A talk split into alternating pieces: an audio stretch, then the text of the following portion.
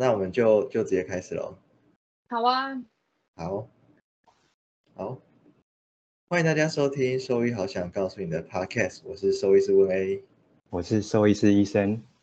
那今天很高兴又邀请到一个特别的兽医师，呃，就是其实讲特别也不是真的什么，就应该说我们很不熟悉的领域的兽医师这样子。那他是呃有一个很特别的粉丝专业，想不到除了特别以外的形容词，怎么办？就是有一个粉丝专业叫做马的你不思议，其实也就是在做关于马的一些喂教。呃，我我指的 马搞就是 horse，就是马匹的相关卫教。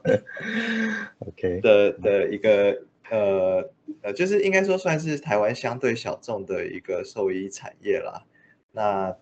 那个卫教粉砖很厉害，就是它是由呃马病的兽医师跟一些提定师所组成的一个呃，有点像是一个团队这样子。那我们今天很荣幸邀请到就是其中的兽一员的兽医师呃罗医师，那我们欢迎他。嗨，大家好，嗯，我是马德尼不思议的粉丝业创办人，呃，我叫罗小倩。嗯，哎、他讲的好顺，我的马的你不思议，我都讲的很心虚。是自己取的，OK，感觉好像有点冒犯的感觉。嗯，那小小倩就是也是中心的学妹嘛，但是我不知道你认认认不认识，就是算是呃，可能在学校有碰过面，但应该没有到很熟。那我知道就是有一个学妹后来毕业之后就到德国去，就 是对对，那那我想问是那时候你去德国就是专就是有决定好说就是要朝马病这个领域去去学习吗？还是到了那边才才慢慢找到这个方向？嗯嗯，其实就是说会到德国去，或者是说为了要嗯学习马并出国这件事，嗯，都是应该应该这样说啦，就是要出国的话，当初就是为了要学马病，因为台湾的话马匹的数量大家也都知道，其实没有办法到一个很大的量，所以他在嗯要训练一位兽医师成为独当一面的兽医师这个条件前提下的话是比较难去达到的，所以变成说，嗯，如果决定想要走这一块的话，几乎都是得先从国外马口比较多的地方，像是欧洲啊，或者是日本啊、澳洲啊之类去做选择。那当初会去嗯德国，就是因为先决定说可以试试看马病，那才会想办法就是到德国去进修这样子。嗯嗯，那嗯。那那那有什么机缘是，比如说你对马特别，因为马马病在中心有专门的课程嘛？就就就就是你是怎么，就是什么时候想要就是从就是钻研这个马病的领域，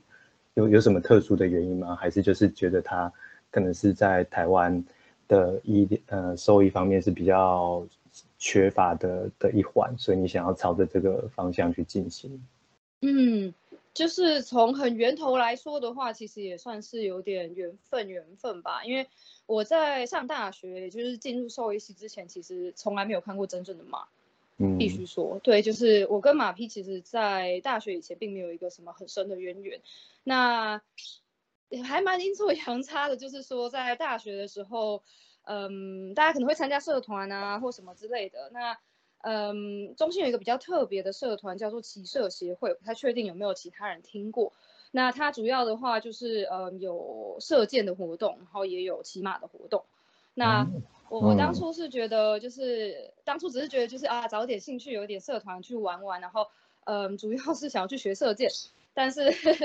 但是因为他们当初就是因为也有呃马匹组的部分，那他会用一个就是学生和就是马场，可能像是呃稍微去工作啊帮忙，然后去换一个骑马的时间这样子的形式去做社团活动。那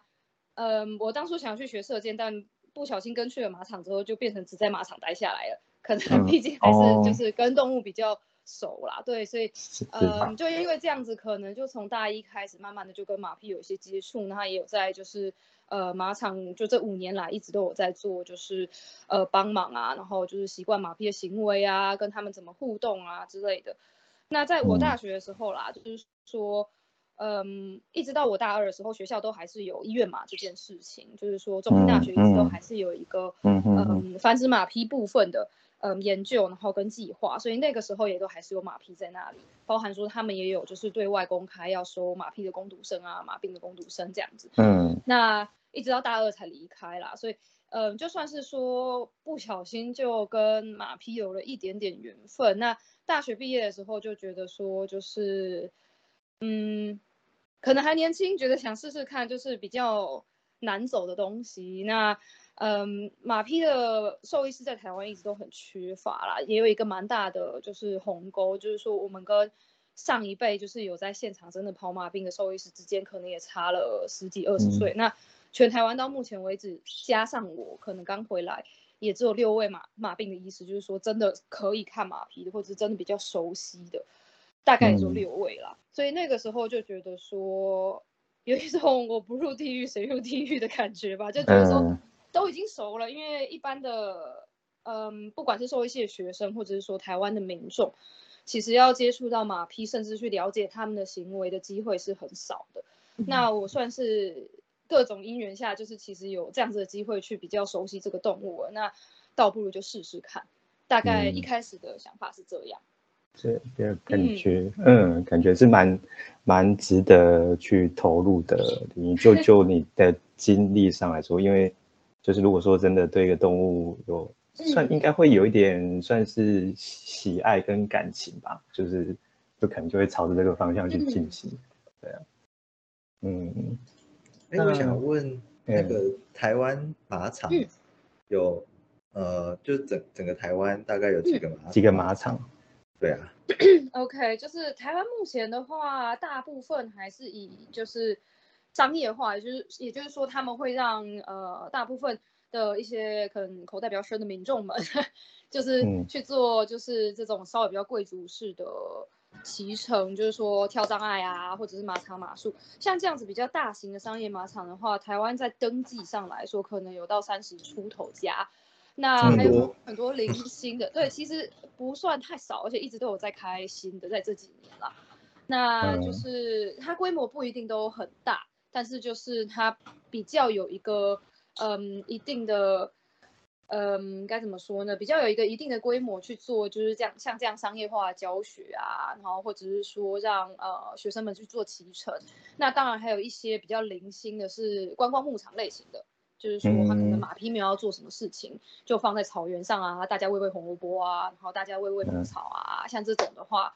嗯，也是有不少，就是在东部也是蛮多的啊，就是一些观光牧场，其实或多或少都会养个几匹马这样子。所以台湾的马口量全部加起来大概在两千出头啦，哦，还是没有很多，但是比想哦，但比想象多哎，就是两千，比想象中多，嗯，对啊，我听说好像还有一些那种。就是有些有钱人就是会在马场就养一匹自行马，然后就是有空就可以去去骑啊，干嘛的？嗯，对啊，对啊，对啊，因为还有一些，当然要养马匹的话，它最大的限制就是空间嘛，所以很多的就是有钱人们，就是他们不一定说会住在这么有空间的地方。假如说像住台北好了，其实这个空间的部分就会是一个大问题，所以他们可以就是买个一匹马、两匹马。那可能他们就因为像寄养的方式，帮这些马付就是马厩的租金的那种感觉，就是每个月有一个就是小房租，那帮他们去付这样子的，就是马厩费啊，然后包含饲料的部分，照养人员他们可能去做照护的部分，那他们只需要说就是哦每个礼拜或者是看他们的时间，他们想要的时候去那。他们也可以就骑自己的马匹，就不用说一定要跟马场去做租借啊，或者是说就由马场那边提供马匹这样子，也会比较熟悉啊。就是说因为自己的马匹，那你长时间以来都用一两只，然后你比较熟悉他们的他们的嗯一些行为啊，或者是说骑乘时需要注意的地方，是没错。嗯嗯，有些有钱人他们会做这件事。嗯，那他们没有马病兽医师去支援的话，那他们平常都。因为你说你说整个台湾才六位马病兽医师，那但是有这么就是好几千只马，那根本 就就是这个比例是是不合不没有应该说没有办法照顾到所有的马的啦。对啊，其实还是有一点悬殊啦，就是说，当然就是说比较比较专门就是只供马匹的是六位啦，那当然不排除说是不是有其他就是兽医师他可能曾经有做过类似的进修，或者是说有一点实习，所以他或多或少都嗯会一点点，就是有点像兼职这样子。对对对，稍微有点监看，不过当然就是场上目前我最清楚的大概就是这这个六位会是比较。真的完全就是在马病上面的，那当然在人力上来说，其实会有点辛苦。就是从我去年回来回来台湾到现在，就职业到现在可能快要一年的时间，嗯，其实也很常会遇到说，就是马主们也是找不到人可以来看马匹，因为他可能对三四个就是马病兽医师现场全部都打完电话，然后大家都没有空，因为大家手上可能都一两匹马在处理，然后变成说。嗯，这是目前蛮大的问题啦，就是说，当然市场也很小，不过它的投入的人员的量也真的还是很少，所以就变成说，再加上我们没有一个固定的就是像小动物一样，就是有医院，然后让就是饲主们直接送马匹过来这样子的条件，现在是没有的，所以变成说每一个兽医师其实都是全省各处跑，那变成说，假如今天台北的厂打电话给就是。高雄的兽医师，那他们要上去也会有一段时间，那就是出诊的费用啊，什么全部都加入考量的话，其实对于他们的医疗来说，还是有蛮多限制的。嗯嗯，哎，外国的马病的医院，就是应该说他们是一般，呃，我以为马病就是大部分都是以出诊的形式来来做，所以外国其实是有很多马医院这样子。对。那就是说，像是我在德国的话啦，就是我们我待的医院就是德国本身的教学医院，就是全德国大概只有五间兽医教学医院，他们可以去做就是兽医系学生的培养。那我待的地方是其中一间。那像这种规模的呃兽医院的话，他们就会直接去盖一个所谓真正的马病医院。那它的就是附设的这种感觉。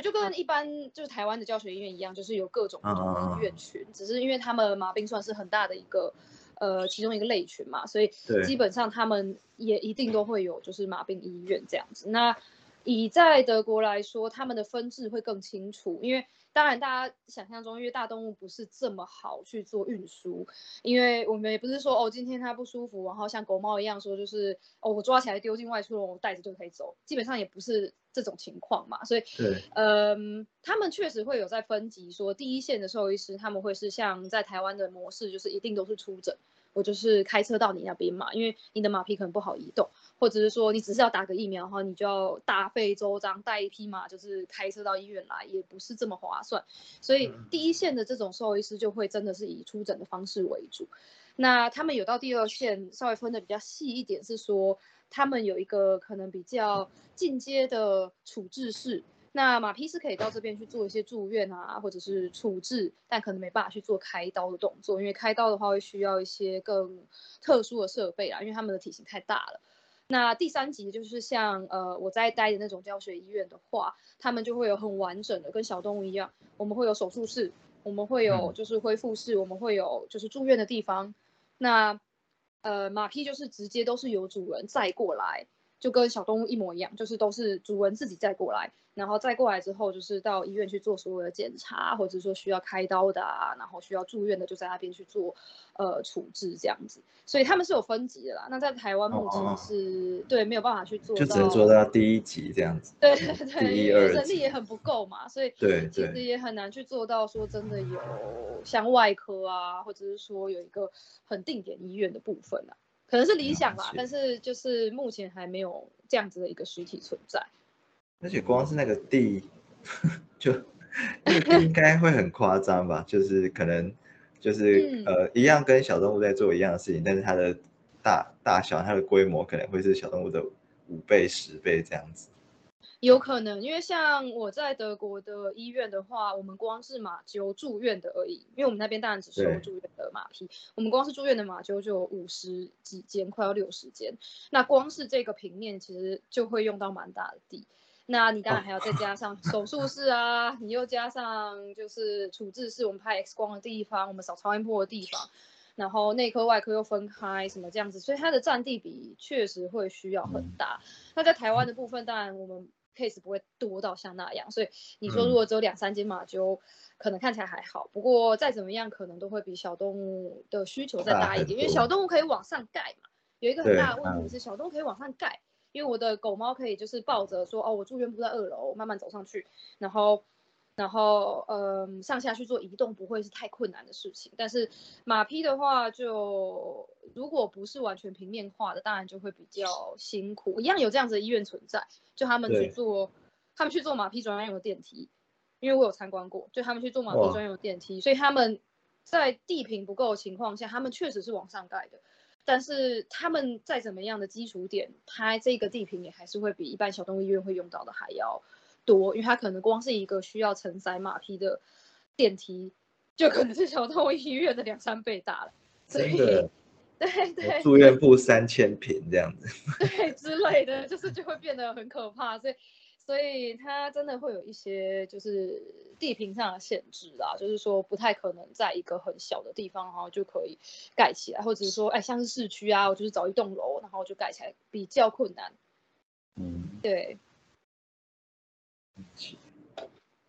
我看之前好像看看影片吧，就是就是连马手术就是要一个就是一个类似起重机，要把它整只吊起来的的设备，对不对？对对对对对，所以这是稍微说比较特殊的地方，因为他们的体重真的很重。那很多手术的部分，当然还是无法避免说你一定需要全身麻醉嘛。那全身麻醉之后，我说最普通，大家想象中，大家电影中看到人可以骑的马，至少会是四百五十公斤。那那个都不是普通的 一般人可以抬得动的，所以就是会需要一些类似像这样子，就是起重机的部分去做协助，然后去做吊挂这样子，就是说至少马匹去做移动啊，或者是在手术床之间的移动不会有什么太大的问题。那甚至说是术后他可能有一些状况，他没办法马上站得很好，那也会需要一些就是类似像这种起重的系统。或者是说悬挂系统可以去承载至少五六百公斤这样子的系统去做支撑嘛？对啊，那这个当然都是又额外比较特殊的东西。哎，那我有点好奇，现在就是马病，如果说真的要动到外科，台湾是有有有人力有有有设备可以去处理的吗？目前很可惜的是说是没有的。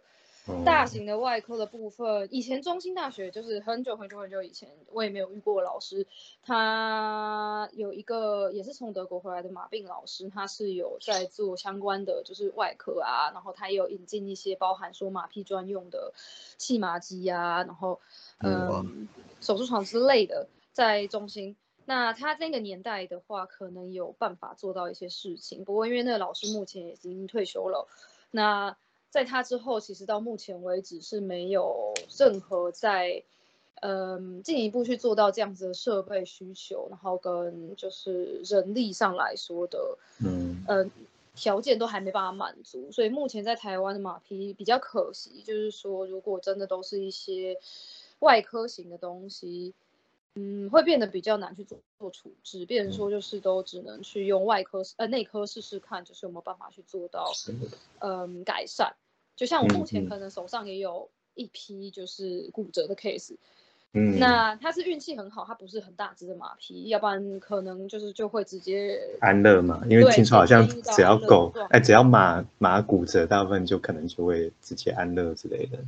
就是在台湾的话，因为在国外当然我们动非常非常多骨科手术，所以其实在某个程度以上的就是呃骨科基本上在。动手术之后的成功率都是非常高的，但是在台湾，因为当然还有很多限制，就是我们也没有地方，我们也没有人力，然后也没有所谓相关的设备，真的去做这样子外科的事情。所以，如果说像呃骨折这种事好了，我们真的就只能做就是内科固定之后，希望他打完石膏，然后可能过多久之后可以自己长好骨架。那骨架的强度本身当然也会是一个疑问，因为他们毕竟体重上来说就是也是比较大。然后比较重一点，所以这部分都是台湾目前比较可惜的地方。那需要开肚子的部分，因为小动物也是很多嘛，可能需要就是有一些肠胃道的手术啊，然后或者是就是肝肾部分的手术啊，在马匹的部分，台湾几乎是不太可能做到，所以真的有这样子的病例的时候，通常都还是只能先导向说，那我们倒不如让他。嗯，早一点舒服的走，因为有一些状况是你确定他一定会走啦，然后，然后就变成说，因为你在台湾没有其他选择了，所以马匹在台湾的嗯医疗环境目前为止都还是稍微比较苛刻一点，就还比较辛苦啦。嗯嗯嗯，感觉我以前小时候看那个那个大动物，他们其实很多事情是可以就是用局麻，然后。这边就哎，我之前看到是牛吧，是吧？以前学校 就对大牛超超不熟 啊。马是有办法做到这件事吗？物种的话不太能，那有主要有两个原因啦。呃，因为大部分人可能会跟牛去比，因为其他会做到手术的大动物几乎都是以牛为主，因为它单价本身也比较高嘛，就是在。呃，牛场本身的单价比起可能像猪啊或者是鸡之类，所以他们会比较愿意去做到像是外科之类做治疗，所以大部分人会用牛去比。不过牛真的是一个非常非常非常耐的物种，必须说。哦。但是马匹的话，它对马匹的话，它第一是它非常非常怕痛，所以。就是你在做局麻去做，就是腹腔里面的一些事情，他可能比较没有办法去做忍受。那有些马匹可能会因此就休克就走掉。那第二的话是马匹对于感染这件事情也相对很敏感。那包含说像破伤风好了，就是破伤风在马匹跟人是呃敏感性最高的，也就是说他们只要一感染上这个东西，他们的死亡率也是最高的，就是他们的反应也会是最大的，所以。在这个部分的话，就很难去做，嗯，像是其他的牛病的部分，说哦，我们就是站着做就好，那我们就站着就还可以是侵入腹腔啊，或什么之类的。当然有一些你在有完整设备的情况下，目前就是以像是我在德国的经验啦，我们做非常非常多的腹腔镜，然后跟就是胸腔的部分也会有一些内视镜的手术，那它都是用就是站立手术完成的。不过它的条件当然也是你有一个很完善的麻醉系统。你有办法监控，那你有一个很完善的，就是呃，包包含保定架啊，或者是说一个相对干净的环境，然后相对多的人手在旁边去做辅助。那在马匹出任何事情的情况下，你可以马上去做反应。那你隔壁又有一个真正的就是全麻的呃手术房，所以如果真的有什么事情的话，也可以直接去做转送或什么。那在台湾目前是也没有这样子的资源，但有一定的手术是可以去做站立型的，不过。它的发展技术，就连国外也都是继续在钻研啦。因为，因为大动物只要是有全麻的情况，当然它们的恢复期都会是相对，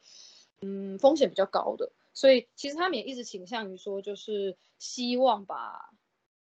单立手术这个技术就是越做越好。但目前连在国外，其实也都还没办法做到说，哦，我一个腹腔的手术。尤其是可能像是肠阻塞啊之类这种很大型的，可以用站立的去做，不太可能，因为包含他们的肠管啊、他们的盲肠啊、结肠部分就已经非常非常非常大了。那你要去做腹腔的手术，站立的情况下，你当然就是希望你创口不要太大。可是那如果在阻塞的情况下，你就几乎没办法去做这样子的疏通啊或什么，因为还有很多体型跟面积的问题，所以。对这个部分的话，因为体型就是摆在哪啦，所以就是大家限制上来说，就一直都还是有这样子的情况。那牛的话，真的是非常非常耐啦，必须说。嗯，对对对。难难难怪会有人就是会描述一个人说壮的一像一头牛，不会说像壮的一头马。对对对，牛也蛮壮的吧？但但就是就就他对疾病的敏感性跟耐受性来说，好像没有像牛。那么猛，对啊，对对是，哦，这以前都不知道哎，就是老实说，对马真的是很不熟悉，因为几乎是在学生时代完全没有碰过。嗯，对啊，也不太会碰到啦。嗯，对啊，马感觉好像有点像小笼包那样，皮好像比较薄一点。对对对 对，牛感觉比较粗一点。对，但其实它必须说，我觉得马的皮也没有厚到哪去，就是大概也不一定会比大型的狗还要厚哎、我觉得它皮嗯其实也哦蛮薄的。对，其实它跟嗯就是猪跟牛还是不太一样，嗯其实真的蛮薄的。了解。好难哦，我觉得这个这个真的离我们太远了，就是一是一个完全不同的领域。我刚刚才发现，我一开始把那个钉体师讲成提钉师，啊，我有听到，不过没有问题啊。他们有很多名字，他们其实也有也有人会叫他们长工啊、钉体师啊、削体师，就是都算是去描述这一群，就是可能在做马匹钉体、削体、修体的工作的人这样子。嗯，我说说到这个蹄病是不是也是一个比较跟小动物比较不一样会碰到的的疾病啊？嗯，就对呀、对啊、我就是们就剪指甲，有吧？我们还是有指甲倒插的问题。啊，我们可能会有指甲刀叉问题，对是对，但但他们就不会去穿穿那个马蹄铁。哦，对对对，对，嗯马蹄铁是有自己一定的作用啦，因为它主要是因应目前就是，嗯，因为他们是人类驯养非常久的动物，那他们的经济价值基本上就是在运动嘛，所以就变成说马蹄铁这件事情是在他，因为天生他其实也，就算他是蓄养，其实他天生也不是说。呃，就是设计来让人就是直接坐上去让他负重的，所以马蹄铁这件事除了、呃，保护说它跟地面啊，就是不会有一些可能受伤，就跟鞋子的感觉一样，就是说如果有钉子或者一些比较尖锐的部分，不会直接戳到之外，它也有一定的程度，也是说哦，我额外加了一个马匹体重之外的负重，就是人坐上去这个负重。那马蹄铁可以稍微去帮它做一个构型上的稳固，不会让它的就是体可能因为负重的关系，就是稍微有点扩张，因为它增加了它原本就是天生可能会负重的那个呃比例嘛，因为人坐上去，然后又长期做嗯骑乘，哦所以它其实有很多不同的功能。那包含说可能像大家想象中的赛马啊，有跳障碍的啊，或者是说有一些像美国那种西部牛仔啊之类的，他们的体铁也会因为不同的运动类型会有不同的设计，就有点像。嗯，可能我们去踢足球的时候会有踢足球踢踢足球专门的鞋子啊，或者是说打羽球的时候会有打羽球专门的鞋子啊，跑步的时候田径又有另外一种鞋子啊。马蹄铁就有一点像那样子的感觉，就他们也会有不同类型的蹄铁去做适应，然后跟不同类型的就是运动去做配合这样子。嗯，哎，那我好奇，像比如说在野外的马，他们就就基本上不会去装马蹄铁嘛？那是因为他们就是没有这种额外的负重，所以这方面蹄病比较少，是不是？嗯，应该这样说，就是野马本身就会变成是一个自然淘汰嘛，所以它今天就是如果